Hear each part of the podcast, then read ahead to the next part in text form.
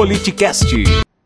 Há uma diferença enorme do nosso governo e anteriores. Eu sempre peço pessoal comparar os nossos homens de ponta, que estão presidente de bancos, oficiais, de estatais e ministros, com aqueles que nos antecederam. Acredito que por causa disso, nós estamos resistindo aqui na questão da economia o que nós sofremos por ocasião da pandemia. Alguns né, é, culpam a gente de certos desajustes na economia. Mas isso que está acontecendo, uma inflação que foi alta, 10%, tá? em especial em alimentos. Em para, para, para, para.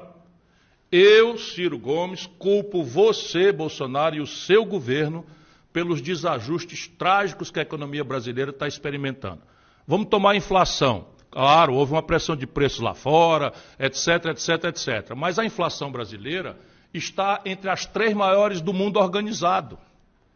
Por que, que a inflação, sendo um fenômeno importante que está acontecendo em função da sequência da pandemia, o desfazimento de cadeias produtivas, ela explodiu no Brasil? Anote aí, meu irmão. Porque o senhor Bolsonaro dolarizou os preços dos combustíveis. Porque o senhor Bolsonaro dolarizou o preço da energia elétrica, que é vinculada ao IGPM porque o seu Bolsonaro não tem política agrícola nem de abastecimento. De maneira que quando a gente produz aqui exporta para o estrangeiro para ganhar em dólar, a gente deixa o mercado brasileiro desabastecido e a carne explodiu de preço, o feijão explodiu de preço, o arroz explodiu de preço. E o Bolsonaro que, que quer fazer de conta que é um ombudsman do governo. Sabe como é o ombudsman? É aquele cara que critica a sua própria organização.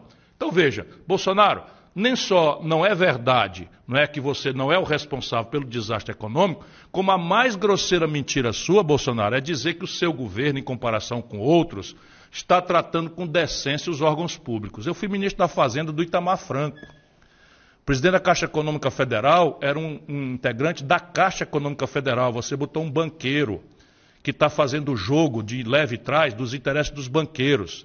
O Itamar botou um presidente do Banco do Brasil, um funcionário de carreira do Banco do Brasil. Eu era ministro da Fazenda. Você botou um cara, Bolsonaro, que, que entregou 3 bilhões de reais dos ativos do Banco do Brasil por mais de, pouco mais de 300 milhões de reais para o BTG que aliás dá as cartas em tudo. O BTG joga no jogo do Bolsonaro e paga o jantar do Lula com o álcool. Mas vai chegar o react do Lula proximamente. Por enquanto, fica aí mais esse, esse exame. Arroba politicast, BR.